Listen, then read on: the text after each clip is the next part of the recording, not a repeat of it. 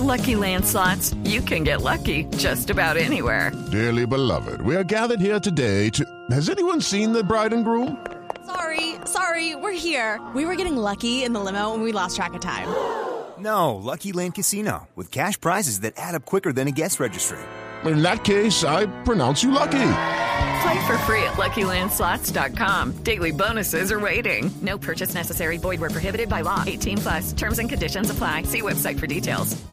Informó la Corte Constitucional que había tumbado un decreto extraordinario del gobierno emitido al amparo de la emergencia económica, un decreto que habilitaba las sesiones virtuales, no solo para el Congreso de Colombia.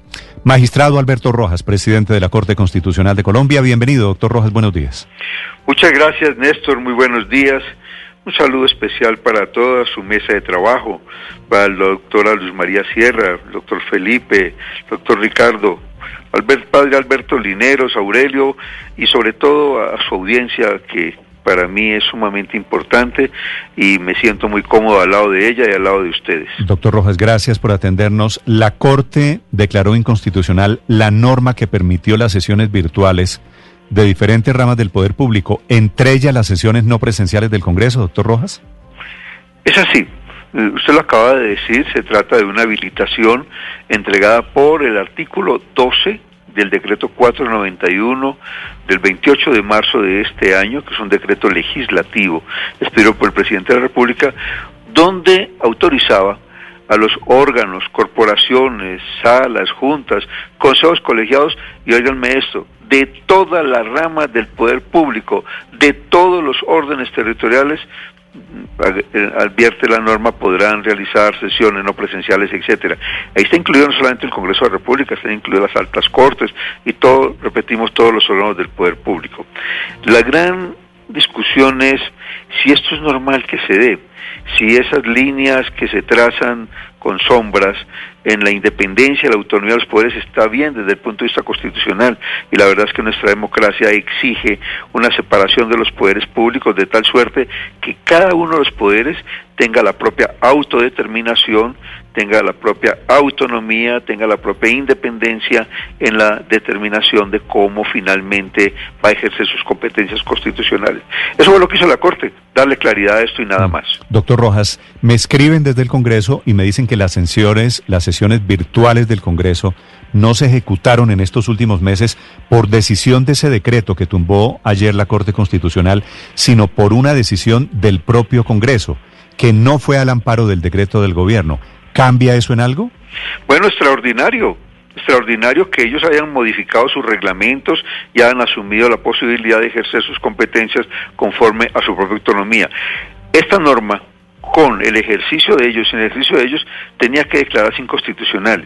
Si finalmente no la utilizaron y ellos simplemente ejercieron sus competencias conforme a sus reglamentos y conforme a la Constitución, nadie puede objetarles nada, ni siquiera la Corte Constitucional, porque qué mal estaría de la Corte empezar a dar instrucciones de cómo ejercer ellos sus propias competencias. No, la Corte en esto lo único que ha hecho es tener celo con el tema de la separación de poderes y con el tema de la autonomía y la independencia de los órganos del poder público, sobre todo los órganos que integran los poderes que ordenan nuestra democracia. Doctor Ahora, sí, con mucho gusto. En época de emergencia, cuando estamos encerrados por razones mismas del virus y de la posibilidad de contagio, ¿no está bien, no vale las sesiones virtuales? ¿No es esa una herramienta que nos da la vida moderna?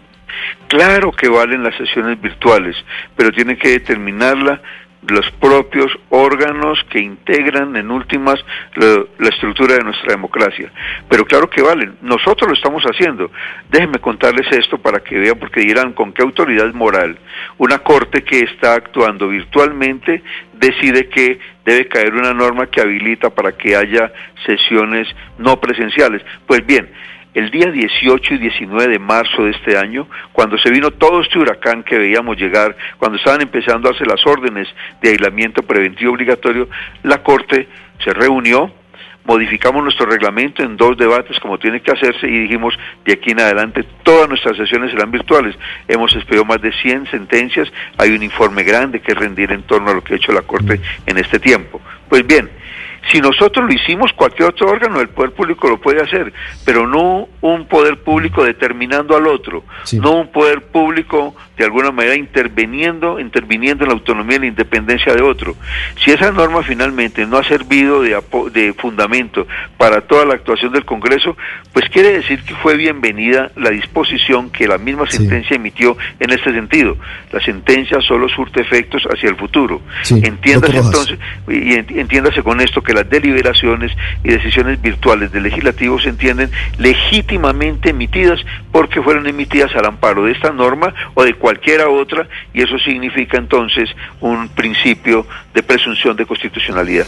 Sí, este es un asunto técnico, doctor Rojas, pero tal vez es lo más importante porque ya comienzan a anunciarse demandas, por ejemplo, contra el acto legislativo que aprueba la cadena perpetua para violadores de niños en Colombia, que se aprobó a través de sesiones no presenciales. ¿Por qué si se cae el sustento jurídico de las sesiones no se cae lo que se decidió? ¿Por qué si la constitución es atemporal no se caen los fallos, no se caen las leyes, perdónenme? Me encanta esa pregunta. Me decían eh, en otro medio que un abogado que conozco brillante decía, ¿cómo es posible que lo que es inconstitucional ahora no fuera inconstitucional antes? Pues bien, esto no es un tema de blanco y negro. La Corte tiene que hacer una serie de ponderaciones y valoraciones para no producir innecesariamente un estropicio jurídico.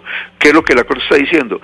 Todo lo que se hizo antes se presumía que estaba hecho al amparo de la constitucionalidad y la legalidad que en el momento en que se tomó la decisión existía. Y en consecuencia esto solamente afecta a lo que se nos viene en el futuro.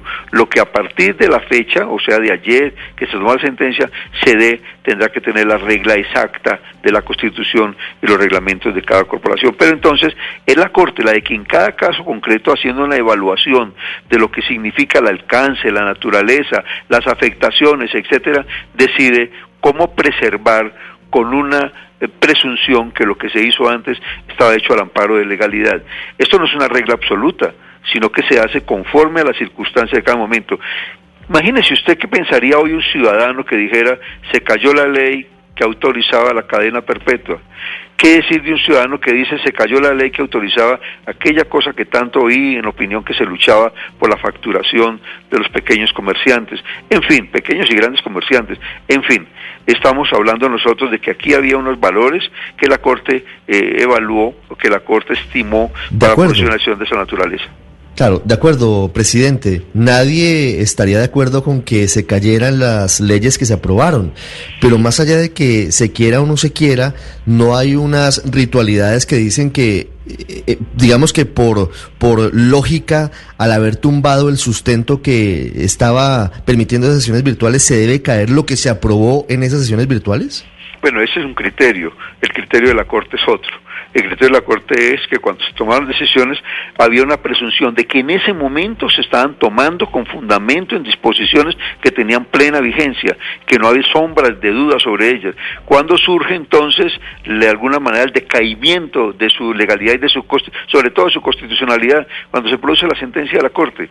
Pero repito, esto no es un tema de blanco y negro. Esto es una evaluación, una ponderación que hace la Corte Constitucional conforme a principios, conforme a todos los precedentes jurisprudenciales para que en última se haga una, se produzca una decisión de esta naturaleza. O sea que no hay, no hay nada extraño, no hay nada exótico, es simplemente el comportamiento de nuestro régimen jurídico, que repito, no es blanco y negro. Si fuera blanco y negro, yo creo que necesitaríamos siquiera jueces. Operaría simplemente como en el criterio de blanco y negro podía decidirse. Magistrado, el hecho de que todos los congresistas, porque ustedes lo que dicen básicamente es, no, el problema es que no es la Corte la que les va a decir a ustedes congresistas lo que tienen que hacer, son ustedes mismos los que lo tienen que hacer. El hecho de que ellos hayan estado ya eh, debatiendo virtualmente, todos ellos hayan votado leyes, eso de alguna manera eh, significa que el Congreso está de acuerdo con proceder así. Entonces, digamos que todo este episodio pues eh, sería como, no significaría nada, no tendría ningún impacto y el Congreso va a seguir funcionando así, de manera ya, pues, informal da esta autorización y todo lo que se aprobó va a ser legal. Luis María, buenos días. Buenos días. Yo, yo entiendo eh, que lo que en últimas hace el Congreso de aquí en adelante, yo no estoy hablando del pasado, será una determinación del Congreso. Si el Congreso toma la determinación de decir de aquí en adelante nuestras sesiones serán virtuales, es el Congreso que lo hace autónomamente, con independencia, etcétera. La Corte no tiene por qué decir al Congreso cómo actuar. Es el Congreso que tiene un reglamento. Si leyendo el reglamento que tienen, leyendo la Constitución, el Congreso encuentra que están plenamente habilitados para hacer sesiones virtuales, pues continuarán en ello y es su propia autonomía y su propia determinación. Pero si leyendo el reglamento y la Constitución dicen, no, caramba, nos toca definitivamente modificar todo lo que significa nuestro sistema jurídico para proceder de esa manera, claro, hay una cosa, Luis María, que es el debido proceso. Y todo lo que significa las deliberaciones y las decisiones del Congreso de la República tienen un debido proceso. Mm. Por violación a ese debido proceso se cae en debido proceso, Luis María, es democracia. Se entiende, doctor Rojas. Le agradezco estos minutos, la explicación para los oyentes de Blue Radio. Le deseo un feliz viernes, magistrado. No, muchas gracias. De verdad me siento muy cómodo en esta mesa de trabajo y al lado de su audiencia y les deseo un muy buen día. Muchas gracias. It's time for today's Lucky Land horoscope with Victoria Cash. Life's gotten mundane, so shake up the daily routine and be adventurous with a trip to Lucky Land. You know what they say. Your chance to win starts with a spin. So go to LuckyLandSlots.com to play over 100 social casino-style games for free for your chance to redeem some serious prizes. Get lucky today at LuckyLandSlots.com. Available to players in the U.S., excluding Washington and Michigan. No purchase necessary. VGW Group. Void where prohibited by law. 18 plus. Terms and conditions apply.